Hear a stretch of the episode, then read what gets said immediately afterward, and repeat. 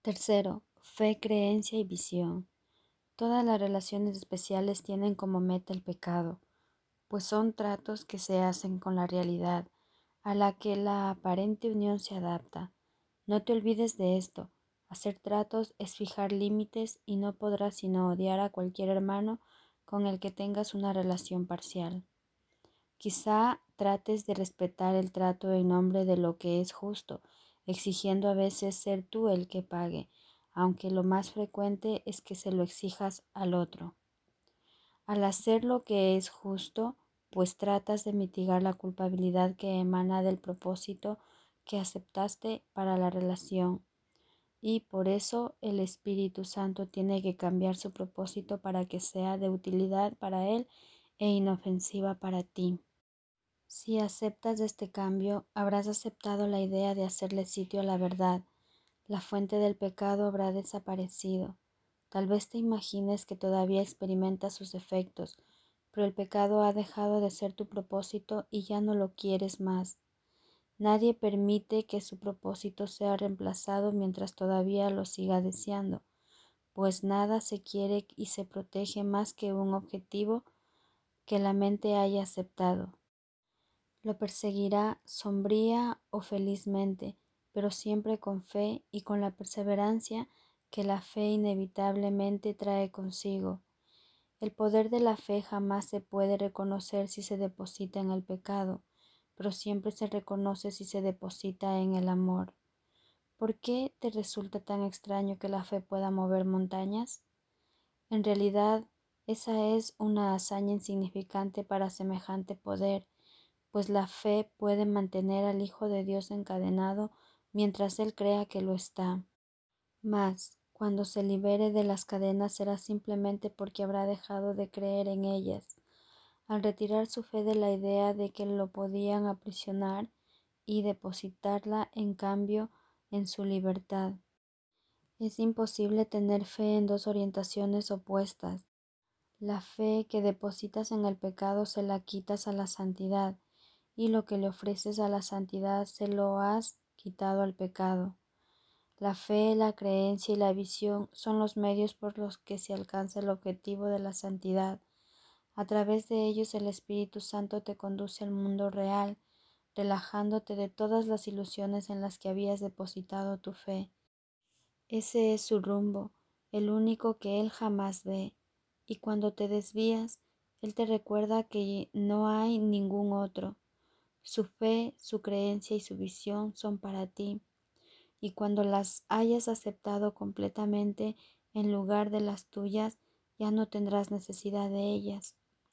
Pues la fe, la creencia y la visión únicamente tienen sentido antes de que se alcanza la certeza. En el cielo son desconocidas.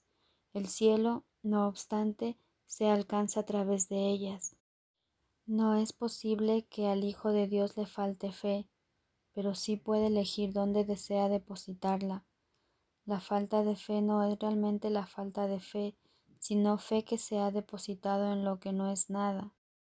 La fe que se deposita en las ilusiones no carece de poder, pues debido a ello el Hijo de Dios cree ser impotente. De ese modo no se es fiel a sí mismo, pero sí tiene gran fe en las ilusiones que abriga cerca de sí mismo, pues tú inventaste la fe, la percepción y la creencia a fin de perder la certeza y encontrar el pecado. Este rumbo de mente fue tu propia elección, y al depositar tu fe en lo que habías elegido, fabricaste lo que deseabas. El Espíritu Santo puede valerse de todos los medios que tú has empleado para ir en pos del pecado, pero tal como Él se vale de ellos, te alejan del pecado, porque su propósito apunta en dirección contraria. Él ve los medios que empleas, pero no el propósito para el que los inventaste. Su intención no es quitártelos, pues reconoce su valor y los ve como un medio de alcanzar lo que Él dispone para ti. Inventaste la percepción a fin de poder elegir entre tus hermanos e ir en busca del pecado con ellos. El Espíritu Santo ve la percepción como un medio de enseñarte que la visión de la relación santa es lo único que deseas ver, pues entonces depositarás toda tu fe en la santidad, al desearla y creer en ella por razón de tu deseo. La fe y la creencia se unen a la visión, ya que todos los medios que una vez sirvieron para los fines del pecado se canalizan ahora hacia la santidad, pues a lo que tú llamas pecado no es más que una limitación y odias a todo aquel que tratas de reducir a un cuerpo porque le temes. Al negarte a perdonarlo, lo condenas al cuerpo porque tienes en gran estima los medios del pecado. Y así depositas toda tu fe y creencia en el cuerpo. Pero la santidad quiere liberar a tu hermano eliminar el odio eliminando el miedo, no en el nivel de los síntomas, sino de raíz. Aquellos que quieren liberar a sus hermanos del cuerpo no tienen miedo, pues han renunciado a los medios del pecado al elegir que se eliminen todas sus limitaciones, puesto que desean ver a sus hermanos bajo el manto de la santidad, el poder de su creencia y de su fe ve más allá del cuerpo, facilitando la visión, no obstruyéndola. Pero antes de eso decidieron reconocer lo mucho que su fe había limitado su entendimiento del mundo y desearon depositarla en otro lugar en caso de que se les ofreciese otro punto de vista. Los milagros que siguen a esta decisión nacen también de la fe, pues a todos aquellos que eligen apartar su mirada del pecado, se les concede la visión y se les conduce a la santidad.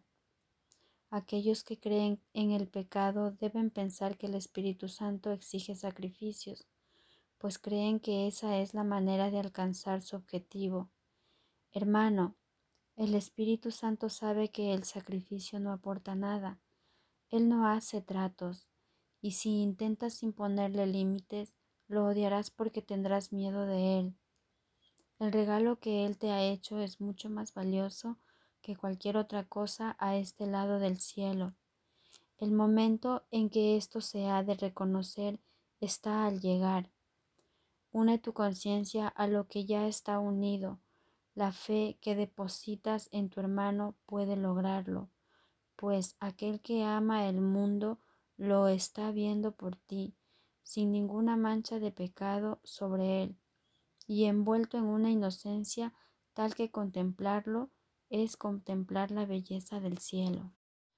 Tu fe en el sacrificio ha hecho que ésta tenga gran poder ante tus ojos, salvo que no te das cuenta de que no puedes ver debido a él, pues solo se le puede exigir sacrificio al cuerpo y solo otro cuerpo podría exigirlo. La mente de por sí no podría ni exigirlo ni recibirlo, el cuerpo tampoco, la intención está en la mente que trata de valerse del cuerpo para poner en práctica los medios del pecado en los que ella cree. Y así los que valoran el pecado no pueden sino creer que la mente y el cuerpo están unidos.